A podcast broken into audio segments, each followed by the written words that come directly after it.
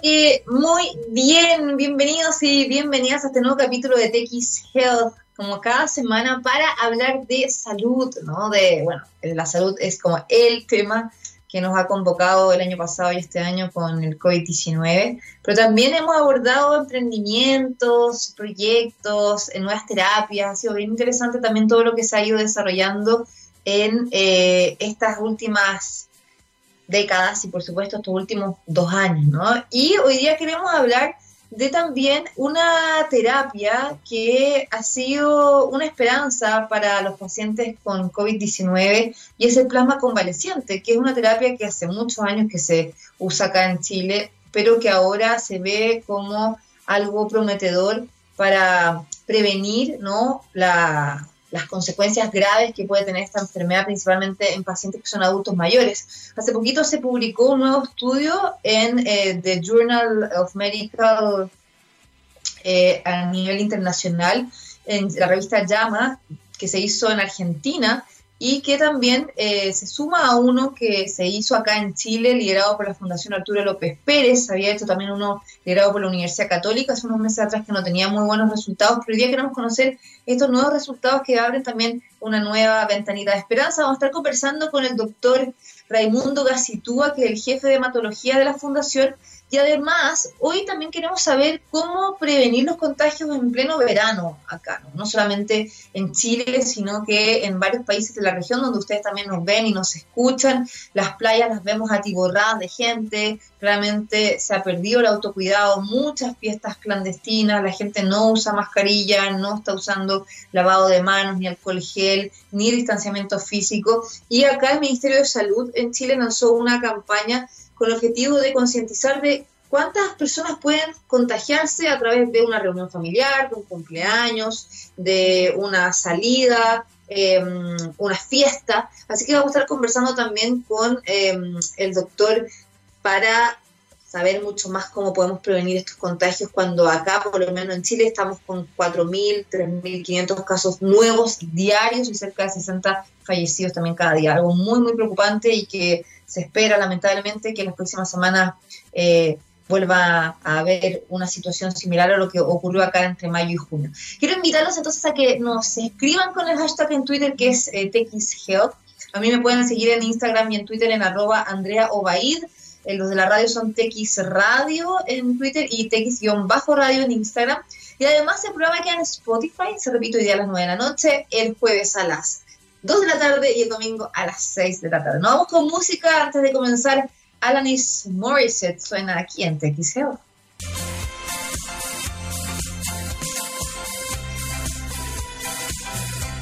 Ok, ya estamos de vuelta aquí en TX para hablar de salud y como yo les había anunciado, bueno, la idea es eh, hoy conocer más allá de todo el tema de las vacunas y que ha sido como eh, bien contingente todas las novedades que hay al respecto, conocer sobre los nuevos resultados que tienen estudios eh, sobre la terapia de eh, plasma convaleciente, ¿no? que ya se han hecho a nivel mundial, muchísimos que han afirmado su seguridad, principalmente estudios con miles de pacientes que se han hecho en Estados Unidos. Y ahora hay dos nuevos, uno que se publicó en la revista JAMA, de Internal Medicine, sobre una investigación que se hizo en Argentina con ciento 90 eh, pacientes, si no me equivoco, y además otra que la publicó la Fundación Arturo López Pérez también respecto a eh, cómo han de alguna forma respondido los pacientes también con COVID-19. Así que para conversar al respecto está con nosotros el doctor Raimundo Gacitúa, jefe de hematología de la Fundación Arturo López Pérez. ¿Cómo estás, Raimundo? Bienvenido, doctor. Hola, Andrea, ¿cómo estás? Gusto saludarte. Igualmente, que tenemos en nuestra radio este programa que se escucha en toda Latinoamérica, así que es interesante también que esto eh, lo están también viendo muchos auditores argentinos y también de otros países, ¿no? De la región que les puede interesar. Y para comenzar, para quienes también no se han familiarizado, ¿qué es lo que es la terapia plasma convaleciente? Y además que no es algo nuevo, o sea, se usa hace muchísimos años y décadas acá en Chile y otros países del mundo. Sí, mira, el, el plasma eh, es, el componente líquido que hay en la sangre, que contiene muchas proteínas. Y, una de estas proteínas eh, justamente son anticuerpos que nos defienden de todas las infecciones que, a las cuales los humanos nos exponemos. Em, el plasma convaleciente parte de la idea de, de pacientes que han estado expuestos a alguna determinada enfermedad una vez que ya se han enfermado y han desarrollado la estabilidad de su condición y desarrollan su inmunidad, se producen anticuerpos específicos contra determinada enfermedad y em, en el fondo eso permite aportarlo al, a, los pacientes enfermos y de esa manera poder neutralizar la actividad del patógeno, principalmente virus. Ya esto se ha usado eh, históricamente hace más de 100 años con distintos resultados, pero ha tenido siempre en, los grandes brotes de epidemias eh, han habido experiencias con plasma convaleciente. Por ejemplo, es muy interesante lo que pasó con el virus ébola en los distintos brotes en África, también con el, con el virus Anta acá en Chile. Hay, un protocolo de, plasma convaleciente para los pacientes que, que padecen síndrome cardiopulmonar. Y bueno, y, a raíz de esta pandemia de COVID también eh, tempranamente aparecieron primeros reportes desde China con resultados favorables a pacientes que se les da plasma convaleciente. Y ahí, eh, en ese sentido, también para que la gente lo entienda, este eh, es un proceso que se hace a través de una transfusión de sangre, o sea, se le extrae la sangre a un paciente que ha tenido la enfermedad, que ya generó anticuerpos, de alguna forma tiene inmunidad, y después esa inmunidad, por decirlo así, como que prestada, se pasa a otro paciente a través de la transfusión del plasma, que el plasma es la parte más líquida de nuestra sangre, ¿no? Para explicarlo en simple. Exactamente, o sea, es eh, sangre que se procesa de un donante que ya estaba enfermo, en este caso el COVID, eh, el plasma se separa por un procedimiento llamado aféresis, en el cual separamos el plasma de los otros componentes de la sangre. Y ahí nosotros podemos cuantificar la cantidad de anticuerpos que pueden em, poder medirse porque sabemos que también hay un efecto anticuerpo dependiente, título de anticuerpo dependiente para que esto tenga una efectividad. Eso se ha demostrado en, los últimos ensayos, sobre todo en el de New England que tú comentabas recién. Por lo tanto, eh, nosotros de esa forma, con este proceso que se llama féresis, podemos separar a través de una donación solidaria, sin costo, gratuita. Por lo tanto, también tiene un componente muy, muy solidario poder implementar esta terapia, porque aquí no es, esto no es un, no es un fármaco, no es una droga, no es una farmacéutica detrás, sino que es terapia transfusional proveniente de las mismas personas que han pasado por lo mismo. Claro, o sea, es como parte de las campañas de donación de sangre, que también es una actitud súper altruista. Y en ese sentido, ¿cuánto tiempo el, donante que estuvo enfermo tiene que haber pasado de haber tenido la enfermedad para que ya tenga anticuerpos y ser, en el fondo, de alguna forma, eh, la persona que pueda entregarle inmunidad a otros a través de la transfusión? Mira, en en el protocolo nuestro nosotros establecimos dos criterios. En primer lugar, los pacientes que ya estaban 21 días asintomáticos y que tenían dos PCR negativas, o bien pacientes que habían pasado 28 días y que estaban asintomáticos sin necesidad de hacerles una PCR. Sin embargo, con el paso del tiempo nos fuimos dando cuenta que este tiempo podía ser menor. Y eso eh, revisando los otros protocolos que han hecho esta misma experiencia en distintos lugares del mundo. Hay lugares que incluso después de tres días asintomáticos y una PCR negativo lo sometían a ser donantes, pero para el caso nuestro fueron 21 días con libre de síntomas y con PCR negativas. Y ustedes hicieron una campaña súper potente hace unos meses atrás, bueno, cuando estaba la pandemia ya en su máximo esplendor entre mayo y junio, eh, que era donante COVID, ¿no? Eh, a través de la FAL. ¿Cuántas personas finalmente fueron eh, las que ustedes reunieron para, para ser donantes y cómo también fue esa experiencia antes de ya entrar en estos nuevos estudios que son más esperanzadores? Mira, es muy interesante la, la, la, experiencia y la época. Si bien no, no ha pasado ni un año, eh, en términos médicos e investigación, pareciera que han pasado diez. Porque estábamos en una situación en la cual la, emergencia se venía, la primera ola se venía fuerte, eh, estábamos teniendo los primeros casos. Y de hecho, los que, los que armamos este, este protocolo estábamos en teletrabajo para poder protegernos de que no se firmaran los, los equipos al mismo tiempo. Entonces, ese, como entre comillas, tiempo en la casa nos permitió poder empezar a, ver todo el tema del COVID.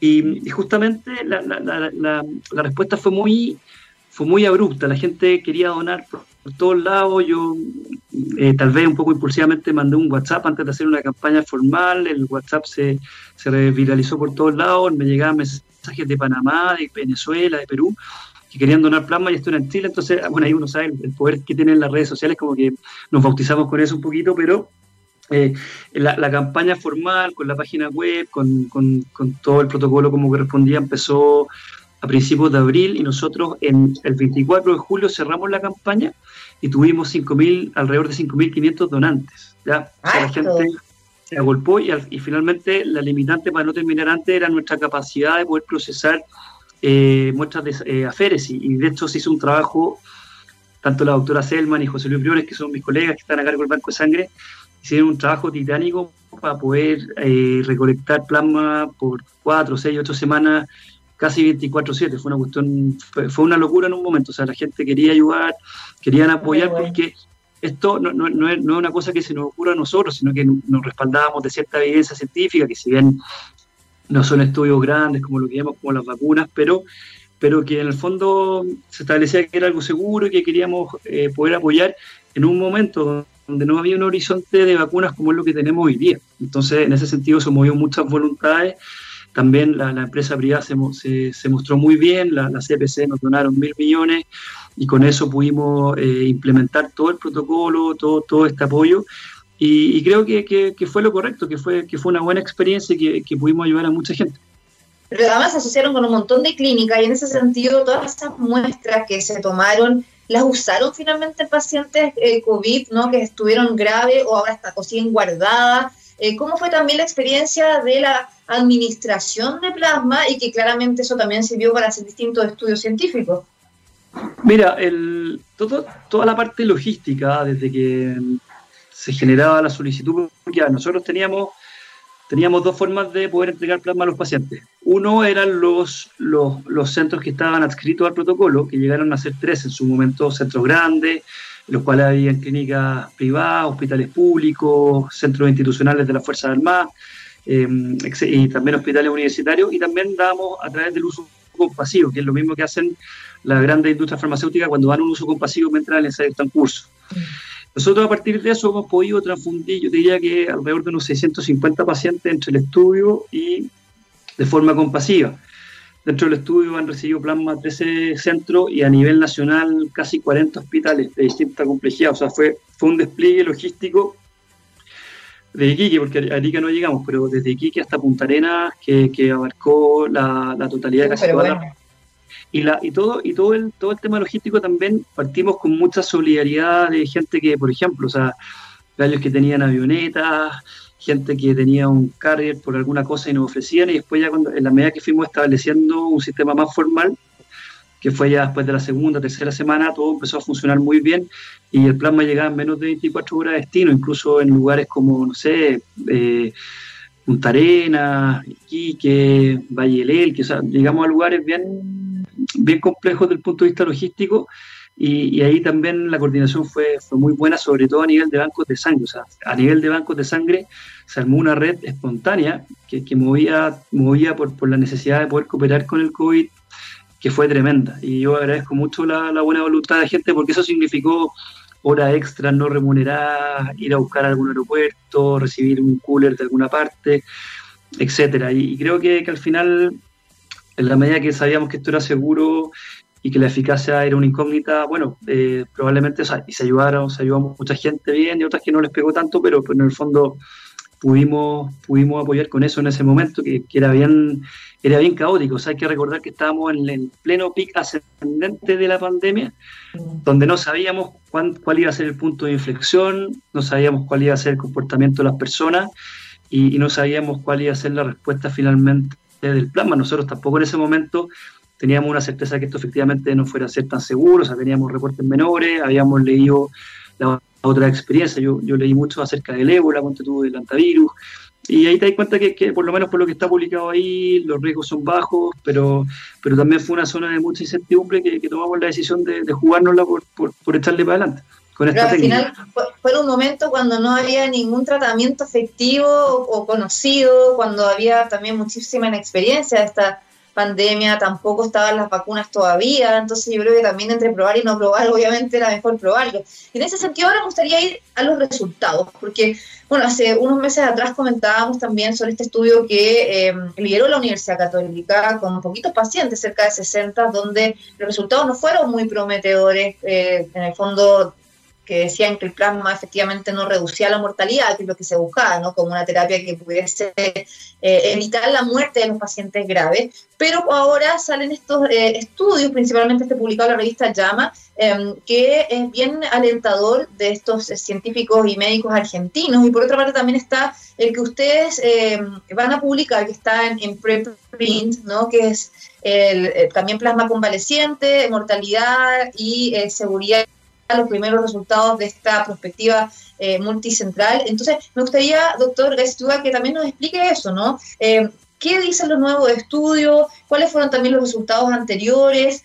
Por ejemplo, ahora para lo que viene en las próximas semanas, que está complejo el escenario, con muchos casos diarios, 4.000 y cerca de 60 fallecidos diarios también, eh, ¿se va a volver a retomar esta carrera con el plasma?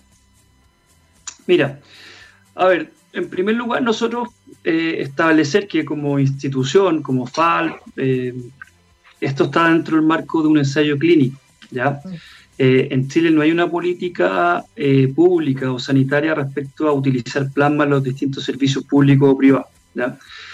Esa tarea le corresponde claramente al MinSal y en ese punto nosotros como investigadores no tenemos mucha injerencia. Nosotros aquí, desde el punto de vista de los resultados, el, han habido ensayos, se han publicado alrededor de cinco ensayos randomizados controlados. Los primeros cuatro fueron negativos para el plasma, hay que ser bastante honesto, y el último resultado publicado en, en, el New England de, los argentinos eh, es positivo. Pero ahí se pasa un fenómeno bien bonito, que, que es lo que pasa con la investigación clínica que en este tiempo, por la premura y por las dificultades, tuvimos mucha información y mucho estudio clínico en poco tiempo. Habitualmente, toda esta cadena de conocimiento se genera en mucho más tiempo. Lo que pasa es que en el plasma hay dos variables que, a tiempo cero no conocíamos. Uno fue en qué momento tú le administras plasma a las personas, porque inicialmente uno dice ya 14 días desde que parten los síntomas, basándote un poco en, en el conocimiento de las curvas de anticuerpos de las otras enfermedades. ¿ya? No, cuando están graves o antes de que se agraven de alguna forma. ¿no? Tú dices 14 días porque muchas infecciones, 10, 14 días porque muchas infecciones bacterianas o virales o parasitarias, en ese lapso la persona empieza a montar su propia respuesta inmune, que es lo que se conoce como cero conversión. Pero en el COVID tuvimos algunas sorpresas producto de estos mismos ensayos en los cuales se veía que pacientes a los 8, 9 días tenían un 80% de cero conversión. ¿Y qué implica eso? Que nosotros, en nuestros criterios de inclusión, incluidos, no nosotros, pero los, randomizados que incluían hasta 14 días, o el estudio chino, el llama que se publicó al principio, en octubre, hasta 30 días, probablemente era un tiempo muy tardío para administrar plasma. ¿Cachai? Entonces, en el fondo, eh, pareciera ser, con el, y, con lo que, lo que muestra el estudio argentino, que ellos sacaron el plasma al hospital y lo llevaron a ambulatorio, o sea, le dieron plasma a adultos mayores que tenían factores de riesgo en los primeros tres días de los síntomas, y eso es muy precoz. Y eso claramente dividió las curvas de, gravedad, o sea, la población grave que recibió placebo tuvo un 31% de COVID grave versus un 13%, que eso para una muestra de 190 pacientes, que una muestra pequeña mostró diferencias estadísticamente significativas, y eso es lo bonito, o sea, nosotros en el camino hemos ido aprendiendo con las distintas experiencias que el plasma pareciera ser que tenemos que administrarlo precoz. Y cuando ya el paciente está en ventilación mecánica, está inflamado entero, está con una falla... Ya no sirve. No nos sirve, ya estamos tarde. Y por otro lado, lo que, lo que, lo que muestra este estudio, y, lo muestra en un objetivo, en un resultado secundario, es que los títulos de anticuerpos también tienen que ver con la efectividad eso ya se había insinuado mucho en el estudio de la clínica Mayo, que es la, principal serie en la cual decidieron darle plasma a todos, ya a los que tuviesen criterio, y que fue un poco nuestro, nuestro motor inspirador para diseñar nuestro protocolo, porque vuelvo atrás. Cuando tú estás en, o sea, yo primera pandemia que vivo, obviamente no, no me había tocado otra porque no soy tan viejo. La anterior fue el 58, si no, no somos tan viejos. Eh, en el fondo tú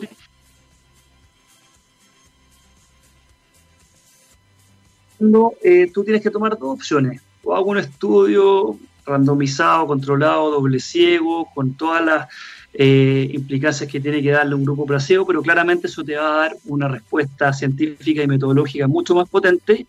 o hago una cosa, que fue lo que hicimos nosotros, que es perspectiva observacional que le damos a todos. Y después con eso podemos sacar algunos resultados globales, pero yo, yo con mi estudio, nosotros leímos plasma a todas las personas. Yo no puedo tener una, una respuesta de eficacia, por ejemplo.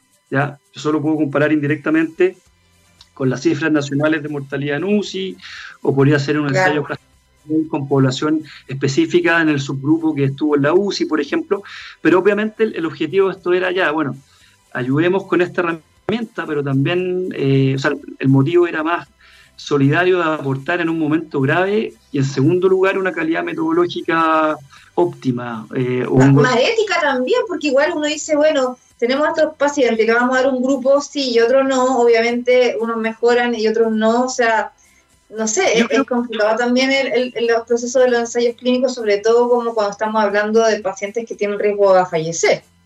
Claro. Es que lo que pasa, Andrea, que yo, creo que, la ética no, no se toca en uno u otro sistema porque al final la, la forma más, más dogmática, más ortodoxa de hacer ciencia es con los ensayos randomizados controlados. Plasma, o sea, medicamento o vacuna o plasma versus placebo.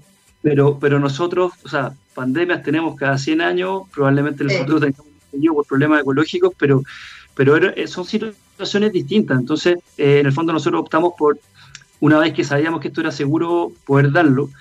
Eh, y las otras posturas de, lo, de muchos grupos han sido hacer, ensayos randomizados y bueno, y, me parece que ese es el camino correcto para tomar las mejores conclusiones, pero nuestro objetivo y un poquito lo que, lo que refleja el, espíritu de la fundación de donde viene este trabajo justamente es la solidaridad, o sea, nosotros queríamos ayudar a las personas, primero asegurando que esto fuera seguro, conociendo cierta evidencia, y ahí, bueno, veremos qué, veremos qué tal es la eficacia, pero obviamente nuestro, nuestro ensayo y nuestro protocolo no está apuntando a una eficacia porque, porque es un ensayo de que las ramas se diferenciaban por características clínicas de los pacientes, pero finalmente le dábamos plasma a todo. ¿ya? Entonces, y ahora, eh, sí, no, es que nos quedan dos minutos para terminar. ¿Y, ahora qué sigue en el fondo? O sea, eh, ¿ustedes pretenden volver a usar eh, plasma a, través de las clínicas, los hospitales, para esta supuesta segunda ola que se viene? Eh, ¿Cómo también ahí lo están viendo, no? O sea, ¿es una alternativa o, está descartado? No, nosotros, lo que pasa es que nosotros como centro oncológico estamos muy ocupados en este momento en atender la patología oncológica no resuelta, producto de la pandemia. Exacto, la postergación de la consulta y los tratamientos. O sea, hay muchos pacientes y probablemente en otros estudios epidemiológicos se prevé mucha mortalidad, probablemente tan grave como COVID de pacientes oncológicos por no haber tenido atenciones oportunas. Sin embargo, con toda la información que se ha generado, con todo eso, es de esperar que la autoridad tome un protocolo y sobre todo atendiendo a los últimos resultados del plasma, que se pueda implementar una estrategia de plasma precoz, ojalá en, población de riesgo, en la medida que se, que se diagnostiquen y no esperar a darlo cuando ya el paciente esté en gravedad extrema. Si algo hemos aprendido de esto, es que el plasma hay que darlo precoz. Nosotros, como nosotros han conversado con el Ministerio de Salud o quienes están como encargados de esto para ver, como decías, eh, una, una, estrategia que pueda incluirse ya de manera como oficial en los centros médicos, en los hospitales, en las clínicas y que no sea finalmente como decisión de cada uno? No, mira, nosotros en mayo con, con, la, con la gestión de Mañalich nos tratamos de acercar muchas veces y, Pero lo rechazó, de... lo digo hasta en la prensa pero la, información es conocida, nosotros no, tenemos contacto ahora con el Ministerio respecto al plasma, yo creo que la información está, disponible y obviamente hay una población que no es susceptible a vacuna y claramente tenemos un, gap de tiempo que no es menor, en la cual va a haber gente que se va a seguir enfermando COVID y en ese punto podría haber un stock generado en la autoridad pública, pero eso ya es un rol de la autoridad. Nosotros eh, tenemos que apoyar desde la resolución de patologías oncológicas, que, que es un problema muy grave. Perfecto. Bueno, esperemos entonces a ver cómo sigue. Por lo menos hay eh, resultados más prometedores. Eh, todavía no está 100% comprobada su eficacia, como, como decía, sí. Eh, lo que acá se vio fue la administración temprana en, los pacientes, ¿no? Pero hay que seguir investigando. O sea, con este ensayo, con, el, con la muestra que tiene y con la intervención que tiene, demuestra que es una herramienta eficaz en uso precoz en población de riesgo eso sí se pudiese tomar para poder establecer política. Hay que recordar que el uso de corticoides en población grave se utilizó con un ensayo fase 3, que si bien tiene 4.000 pacientes, eh, se ha tomado eso, que es el estudio Recovery, que lo, lidera el NIS.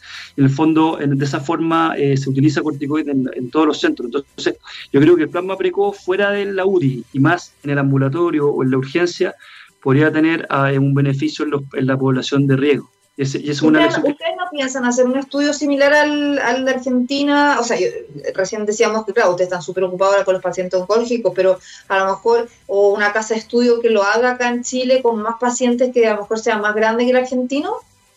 Yo creo que, o sea, yo creo que el, que el, que el llamado es ese que hay, hay, hay entidades como, los centros de sangre, el MinSal, hay gente que está trabajando en, en, Plasma, el mismo doctor Larrondo, Milton Larrondo, eh, está, trabajando en eso. Bueno, eh, yo creo que ellos tienen que liderar esto para la segunda ola y para setearlo al, al, grupo precoz y de riesgo. Yo creo que tenemos que avanzar por ahí y nosotros en este momento abocarnos a resolver de la mejor forma toda la patología oncológica no resuelve y tenemos que apoyar en esa línea.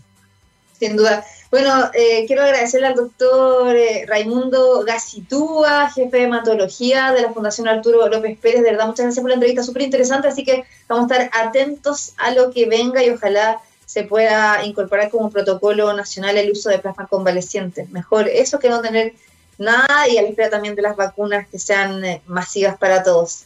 Chao, doctor, que estén bien. Chao, que estén bien.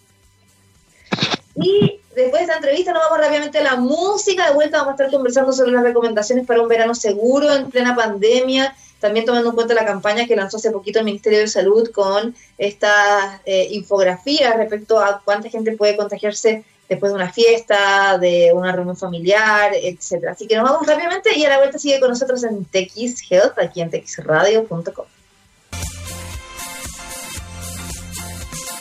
Bueno, ya estamos de vuelta aquí en TX Health para seguir hablando de temas de salud y por supuesto tenemos que seguir hablando de eh, la pandemia porque hay noticias todos los días sobre esta situación y acá en Chile está cada vez acelerándose en expansión, estamos con entre 3.500 y 4.000 nuevos casos diarios, cerca de 60 personas fallecidas cada día, eh, realmente complejo y en general los expertos han eh, hecho un pronóstico que acá las próximas semanas va a estar más compleja la situación, se puede venir una segunda ola y vemos también las decisiones del Ministerio de Salud del plan paso a paso de varias comunas de Chile que han retrocedido a cuarentena, que comienzan este jueves y muchas también han pasado a la fase 2 también por el aumento de contagios, más encima en pleno verano, una situación distinta a la que se vivió en Europa, donde en el verano habían bajado los casos y luego ya en invierno volvieron. Acá nosotros estamos aumentando los casos en pleno verano.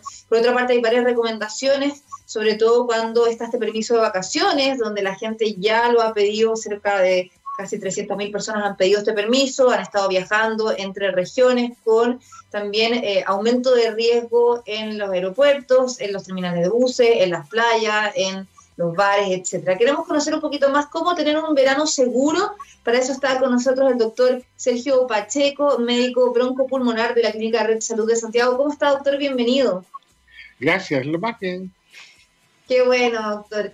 Bueno, y eh, han aumentado los, los, casos. ¿Usted cómo lo ha visto también? Que trabaja en ese ámbito, ha, tenido más pacientes. ¿Usted em, cómo ve esta situación actual para partir? Claro, efectivamente eh, han aumentado los pacientes y de hecho en la clínica se tuvo que abrir un sector que ya se había dejado de, de ver pacientes con COVID, abrirlo de nuevo todo un ala en el séptimo piso. Mire. Eso, refleja la situación que están viviendo distintas clínicas y hospitales, donde también se han reabierto las unidades de eh, cuidados intensivos y también muchas unidades de cuidados intensivos pediátricas que han vuelto a ser reconvertidas para tratar adultos. Así es. La cosa está en aumento y, como te digo, en, en las clínicas y en los hospitales eso se nota. Sí, Doctor, ¿y usted también a qué cree que se debe esto? Em, hemos visto que la autoridad sanitaria ha dado eh, distintas instrucciones, ha ido cambiando paso a paso, por otra parte también se ha eh, criticado que no han tenido muy buena comunicación de riesgo y esto se suma también la responsabilidad de la gente que ha perdido un poco el autocuidado. Vemos una cantidad de fiestas clandestinas, muchos jóvenes que de verdad no les importa mucho enfermarse y por otra parte también la gente está cansada, eh, está también afectada por la salud mental y se ha ido de vacaciones a pesar de que no es muy recomendable salir de la casa en, eh, obviamente, una situación así. ¿Cree usted que estos son principalmente los factores que han incidido en el aumento de casos o no? A ver, el aumento actual es eh, lo que estamos recibiendo de la gente que sale a comprar para la Pascua y para la fiesta de Año Nuevo. Eh, acuérdate que eso tiene una latencia de por lo menos 10 días. Entonces ahora están empezando a aparecer los casos que tuvieron eh, como causa esas aglomeraciones de fin de año. Ahora, las fiestas clandestinas y la cosa de las vacaciones va a tener un impacto en 10 días más, 11 días más. Ahí vamos a empezar a notar si hay un aumento de casos, que yo creo que sí se va a producir. Pero como te digo, lo de ahora es por la fiesta de fin de año. Doctora, ¿a eso se debe de que la gente no está usando mascarilla? ¿Por qué? Le pregunto. Eh, uno va al mall, yo no voy, pero uno ve las fotos y la gente igual se ve con mascarilla. Ahora, muchos lo usan mal, la mayoría lo usan con la nariz descubierta, ¿no? Que finalmente terminan respirando los aerosoles con el virus. Y por otra parte, eh, yo he visto muchísimas fotos de amigos y gente conocida que se junta a las fiestas, comidas y no usan mascarilla pensando que no, si que se va a contagiar o va a estar enfermo mi familia, mi amigo, etcétera. Y muchos, un tercio de las personas son asintomáticas. ¿A qué se debe que la gente se enferme si efectivamente se, acá hay de alguna forma una obligatoriedad de usar mascarilla? Bueno, la mascarilla es sabido por estudios que te protegen un 80% de contagiarte. Ahora, si se juntan en espacios cerrados y más encima no usan mascarilla, cada vez que la gente se ríe o tose, aumenta la cantidad de partículas por centímetro cuadrado y por lo tanto aumenta la posibilidad de respirar una cantidad de virus infectante que te produzca la enfermedad. Eso hay que tenerlo claro y, no se ha explicado bien, pero es así.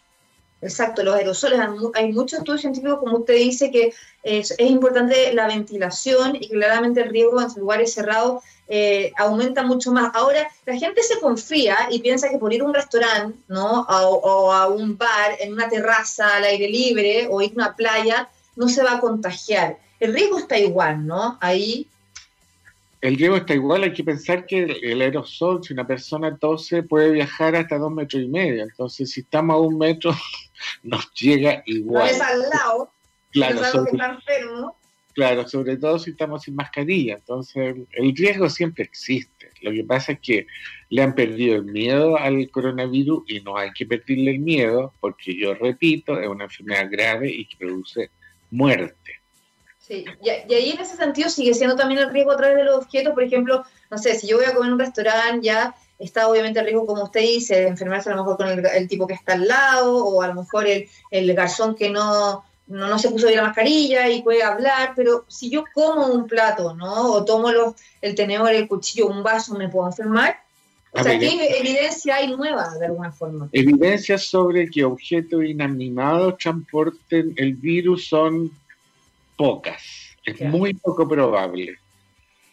Entonces, el principal contagio es de persona a persona, porque el virus no puede sobrevivir fuera de un huésped, que en este caso el huésped somos los humanos.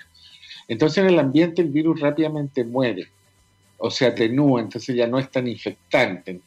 Entonces, la posibilidad de agarrar una cantidad de partículas importante a través de que alguien tome algo es muy remota. Por eso lo importante acá siguen siendo las medidas de autocuidado, que es la mascarilla, el distanciamiento físico, el lavado de manos, principalmente antes que el, alcohol gel. Ahora, ¿qué recomendaciones usted nos da para la gente que eh, está de vacaciones, que está en la playa, que se está tomando un bus, que está tomándose un avión? Eh, primero que todo, ¿recomienda irse de vacaciones? A ver, si uno se va a ir en, un medio de locomoción con mucha gente, le hace un bus lleno de gente, un avión lleno de gente, no lo recomendaría. Ahora, si uno va a ir en su auto con las mismas personas con quien convive, es mucho menos peligroso, digamos, el contagio. Eh, si se puede evitar salir de vacaciones, sobre todo con personas mayores, sería lo más recomendable. Mm. Eh, pero como la gente tiene ganas de salir, están todos estresados, están todos angustiados, necesitan cambiar de aire, que vayan pero tomando las medidas universales. O sea, la mascarilla arriba del bus, la mascarilla arriba del avión, llevar varias mascarillas, no olvidemos que las mascarillas se humedecen, disminuye su efectividad. La otra cosa, si van a viajar al extranjero, compren las mascarillas suficientes en Chile porque no sabemos si en el extranjero vamos a encontrar mascarillas adecuadas o no. Andar siempre con su alcohol gel eh, para sanicitar las manos. Eh, eso con viaje al extranjero. En viaje dentro de Chile también irse con su mascarilla porque no sabemos si los balnearios se van a agotar, que yo creo que va a pasar. Eh, y no van a haber suficientes para mantener eh, la mascarilla todos los días. Ahora, en la playa, sin mascarilla, cuando se bañan y cuando van al lugar donde está con su gente, con mascarilla, porque la gente está circulando por los lados. Mantener, mantener la distancia sale entre grupos lo más importante es mantenerse en su grupo familiar, tratar de no alternar con otras personas, no juntar esas montones de gente que, se van a eh, juntos a hacer alguna cosa. Es lo posible, eso se puede hacer, estar en familia porque en familia estamos seguros de que todos estamos sanos, digamos. Tenemos la trazabilidad, bueno, se supone, ¿no? Pero por lo menos uno de los más cercanos conoce la trazabilidad, se ha salido, se ha juntado con alguien, con o sin mascarilla. Los amigos ya uno ya pierde un poco la trazabilidad porque se juntan un montón y, no saben si estuvieron con personas que uno no conoce o que pueden estar asintomáticas. Ese es el gran tema, el tema de los asintomáticos, ¿no? Claro, que un 40%, no olvidemos. Exacto. Y, y doctor, a mí me, me gusta eso, eso que dijo porque yo creo que es importante, claro, la gente está súper estresada, también acá el gobierno ha tratado de reactivar la economía y, si por ejemplo uno se va con el grupo familiar que vive siempre en el auto a un camping, en un lugar como aislado, ¿no? A un campo, no sé, una playa, donde no va a estar en un hotel metido constantemente con gente en el comedor, al, desayuno, al almuerzo, en la piscina, eso es muchísimo más seguro y uno puede disfrutar. Por supuesto. Si haciéndolo bien, se puede, pero hay que hacerlo bien. Sí, y usar la mascarilla siempre. Doctor, y también los niños. Yo creo que acá hay un punto que eh, ha estado un poco olvidado. Em, han habido muchos más estudios científicos. En algún minuto también se hablaba de que claro, los niños desarrollaban este síndrome del PIMS, que era este, este síndrome eh, multisistémico inflamatorio, y que acá en Chile hemos tenido muchísimos niños con COVID. No, no se ha dicho mucho, pero más de 50.000 eh, pacientes que han tenido y muchos también terminaron eh, graves hospitalizados, según la Sociedad Chilena de Pediatría. ¿Qué información hay también nueva de los niños? ¿Terminan también siendo menos em, contagiantes de alguna forma, por decirlo así? no son menos contagiantes, al revés, yo diría que los niños son los más peligrosos, porque como hacen enfermedad leve o no hacen enfermedad, la mayoría son agentes contagiantes porque no tienen ni un síntoma y se andan paseando felices, la gente se acerca, los besa, qué sé yo, y se, se agarra el coronavirus, porque los chicos la mayoría no tienen ni un síntoma. Exacto, y ahí me parece complejo porque los papás, obviamente, como también están en época de verano, llevan a los hijos a la plaza. Yo, yo voy a las plazas acá, por ejemplo, no trato de, yo tengo un hijo chico, y los niños todos juegan entre ellos, sin mascarilla, también en los jardines de los edificios, los papás se reúnen. Yo no hago eso por, por lo mismo que usted dice, porque uno ya es más consciente, ¿no? Por el tema. Pero, pero ¿qué recomendación da, da al respecto, no? O sea, que los niños también siempre usen mascarillas si van a ir a una plaza, eh, cómo también prevenir sobre este punto que usted dice que son como transparentes, porque como que no saben que pueden tener el virus porque no tienen ningún síntoma, pero pueden ser un foco, un vector súper importante.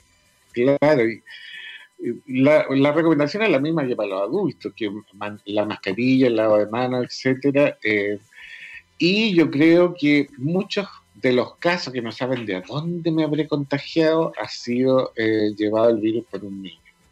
Mire, eso es súper importante, sobre todo a los adultos mayores, los abuelitos. Claro que sí.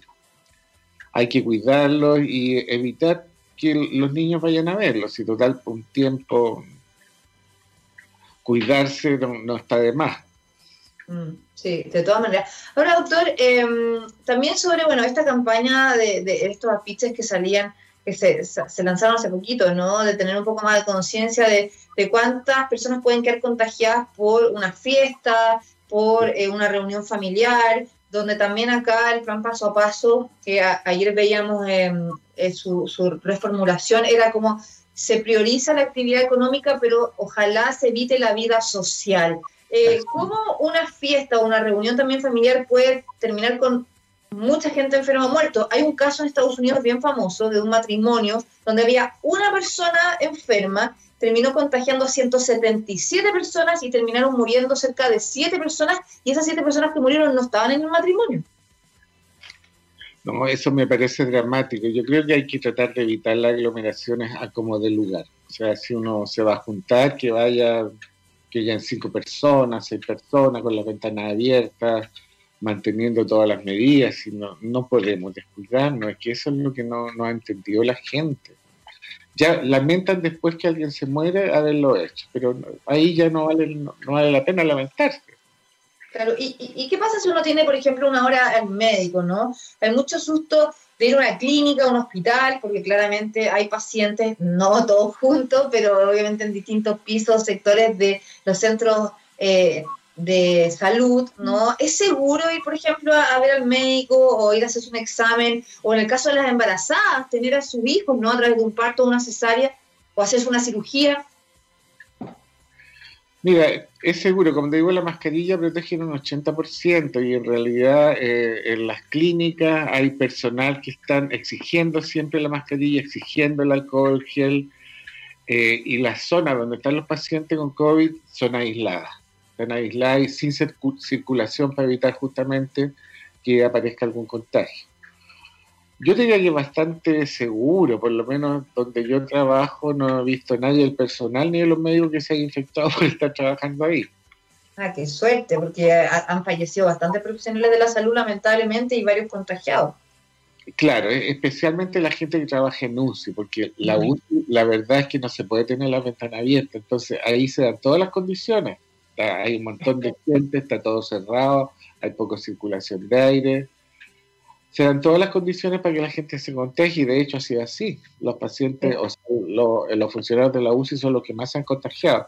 Yo estoy controlando un colega que estuvo muy grave, que quedó con daño neurológico, después respiratorio y felizmente ya casi lo tengo listo para que entre a trabajar de nuevo. Ay, qué bueno, que estén mucho mejor. Doctor, ¿y sirven los protectores faciales o no? O los lentes también por la evidencia que hubo en algún minuto de que el, SARS-CoV-2 se contagiaba también a través de eh, la membrana ocular. Por ejemplo, eh, es mejor ponerse doble mascarilla si uno va a salir a algún lugar público, también ponerse un protector facial. A veces vemos, por ejemplo, la televisión, los colegas que usan solamente protector facial y no usan mascarilla. ¿Qué tan efectivo es? el protector facial solo no sirve para nada porque por una cosa es cuando tú respiras por debajo del protector, Exacto. viento. La mascarilla es la única cosa que está probada que protege. Ahora, los lentes son para que lo use la gente que trabaja en una UCI, que está con pacientes con COVID. Ya. Ya no, por andar en la calle uno no le va a echar un virus en el ojo, eso no, ya, ya, eso, eso, también es importante, pero, pero las mascarillas de género sirven igual porque también hay gente que se pone cualquier cuestión y de verdad, al final las quirúrgicas para mí, para mí son las mejores, no sé. Pero claro, las mascarillas tienen dos películas, tiene una película exterior que es la celeste y una película interior que es doble, que es un filtro. Exacto. El filtro es el que hace que la mascarilla funcione. La otra Aparte que el video es súper chiquitito, o sea, el tamaño es tan chico que obviamente traspasa la tela. Pero por supuesto, una tela común y corriente la traspasa además. Claro. Entonces tiene que ser la mascarilla hechas para eso. Ahora no sé si hay de tela especiales que adentro tengan algún filtro, lo desconozco, porque yo no he usado de eso, yo uso también las quirúrgicas siempre, eh, pero una mascarilla de cualquier género obviamente no protege. No, para nada. Yo, por ejemplo, a mi hijo que es chiquitito, lo saco, si lo saco a pasear, tiene la de género, pero entre medio tienen un bolsillo. Entonces le meto una, le recorto una mascarilla de las quirúrgicas y se la pongo. Entonces al final tiene esa y más encima las dos telitas de género. Entonces ahí ya está más protegido. Súper protegida. Doctor, nos quedan pocos minutos, pero también me gustaría que nos diga eh, la situación también actual en términos de que los profesionales de la salud están súper cansados, muchos están con licencia médica, muchos están también de vacaciones. eh, claramente la pandemia, la primera hora los afectó muchísimo, ¿no? Eh, ¿Cómo puede afectar también esa situación a una supuesta segunda ola para enfrentarla, ¿no? Y, tener también la capacidad de los de la primera línea poder em, tratar a los pacientes. Yo lo encuentro, lo encuentro súper peligroso porque una UCI no es la cama y el respirador, es la cama, el respirador, el médico, la enfermera, el kinesiólogo, el técnico, son un montón de, profesionales y tiene que haber un médico por cada seis pacientes. Más pacientes no puede haber un médico de, de, UCI, digamos. Eh, y yo me temo que nos vamos a quedar sin profesionales. Si, si, empezamos a abrir más y más camas de UCI, nos van a faltar la gente para, para hacer trabajar esas camas. Es un riesgo que tenemos, por eso hay que tratar de yugular hasta donde se puede esta segunda ola porque no vamos a tener con qué hacer funcionar esa cama de buena forma. No, y hay pocas camas UCI, sobre todo porque ahora, eh, antes, claro, desde la región metropolitana se enviaban a los pacientes graves a regiones, pero ahora la región está colapsada y están enviando a los pacientes a Santiago. Entonces, también estamos en una situación donde todo el país está eh, con un, sistema saturado eh, por la pandemia. Entonces, también es más complejo ahora lo que viene. Así es. Doctor, ya para cerrar, eh, y bueno, ya lo ha dicho y todo eso, pero, pero como sus últimos consejos, ¿no? Sobre todo la gente que cada vez está más porfiada, la gente le perdió el temor a la enfermedad, eh, muchos creen que esto es una mentira, ¿no? Todos se confían también de que con la vacuna se viene a solucionar todo, pero recién eh, a fines del primer semestre podríamos estar vacunados, no se sabe, ¿no?